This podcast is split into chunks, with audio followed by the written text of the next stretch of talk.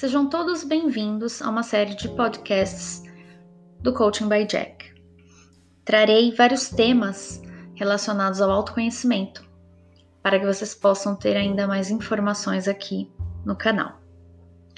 Hoje eu vou falar sobre inteligência emocional e quatro passos que são cruciais e muito importantes para que você possa adquirir essa inteligência emocional. Como seria ter inteligência emocional e não ficar à mercê das pessoas e situações? A inteligência emocional é quando você aprende a conciliar o seu lado emocional e racional. É quando você consegue ter o equilíbrio das suas emoções, quando você não reage a certas situações e quando você consegue agir com calma, com consciência, com cautela. O primeiro passo para que você adquira essa inteligência emocional é viver no aqui e no agora. Quando deixamos de nos preocupar com o passado ou com o futuro e nós nos entregamos ao presente, a todas as situações e vivências que nós temos, que a única coisa palpável que você tem é o presente, você consegue ter menos ansiedade, menos depressão porque você está aqui. Quando você está aqui, está tudo bem neste momento. Às vezes, tudo que você está criando na sua mente no futuro ainda nem aconteceu e não vai acontecer. 90% das coisas que nós imaginamos não acontecem.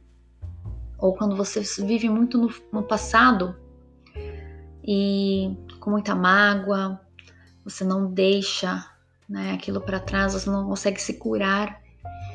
E por isso que viver no presente faz com que você se cure dessa ansiedade ou dessa depressão.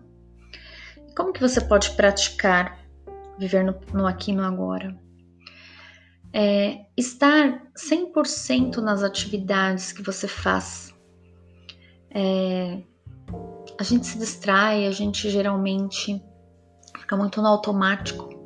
Mas quando você começa a praticar atenção plena, que é viver no aqui e no agora, você começa a estar mais presente em todas as situações, ações, nas atividades do seu dia a dia.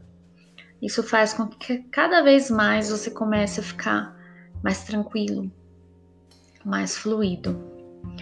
Esse é o primeiro passo. O segundo é você buscar se fortalecer emocionalmente através do autoconhecimento. Pode ser através de um curso, através de uma boa leitura, um bom livro, através de terapias.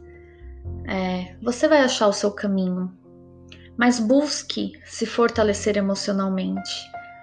Não espere chegar a uma situação que você não vai saber lidar naquele momento, né? Ou vai lidar de uma maneira muito rasa, sendo que se você buscar esse conhecimento, se fortalecer, não é nada que vá vai te derrubar.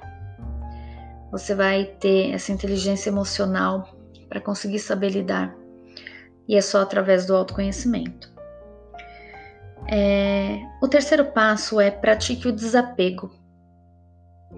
Quando a gente se apega demais nas coisas, pode ser um trabalho, pode ser uma pessoa, um objeto, um sonho, é, a gente geralmente quer ter o controle de que as coisas vão sair à nossa maneira. E quando elas saem do nosso controle, a gente se desequilibra emocionalmente. E quando você começa a praticar o desapego, você começa a perceber que certas situações não estão no seu controle e que você precisa aceitar certas coisas. Isso não quer dizer que você vai baixar a cabeça e não vai agir mas que você não vai brigar com a realidade, que você vai agir de acordo com o que você tem naquele momento. É o que faz com que tudo fique mais fácil, com que os caminhos é, facilitem aí o, o seu caminho a, a, do autoconhecimento e é onde você consegue ter essa inteligência emocional para saber lidar com essas situações é, inesperadas que acontecem com a gente. E a última é conheça suas emoções.